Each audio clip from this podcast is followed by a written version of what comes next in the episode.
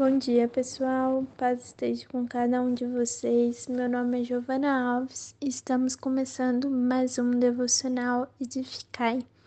Hoje, nosso devocional está em Gênesis, capítulo 29, versículo do 1 ao 20. Na minha Bíblia, o tema está como Jacó encontra-se com Raquel. Esse capítulo irá contar sobre o momento que Jacó chega na Mesopotâmia e onde ele encontra alguns pastores de Arã e pergunta sobre seu tio Labão, que morava também lá na região de Arã. Os pastores falam que seu tio está bem e sinalizam quando Raquel, filha dele, é, chega com as suas ovelhas.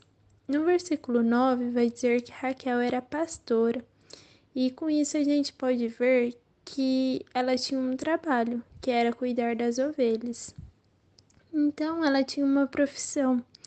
E eu achei isso bem legal, porque antigamente, né, é, a maioria das mulheres ficava em casa para cuidar da casa, dos filhos, e aí a gente pode ver que, que Raquel é, trabalhava fora de casa, que era cuidar é, cuidando né, das ovelhas de seu pai.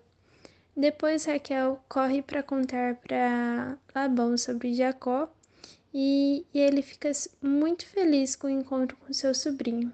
E depois de alguns dias, Jacó pede a mão de Raquel em casamento. É, devido Jacó já estar trabalhando para ele, eles fazem um acordo de que Jacó vai continuar trabalhando por alguns anos e, e ele dará a mão da sua filha Raquel para que Jacó case-se com ela. No último versículo do devocional de hoje, irá falar sobre Jacó, que trabalhou alguns anos por Raquel, mas pareceu apenas alguns dias, porque ele o amava.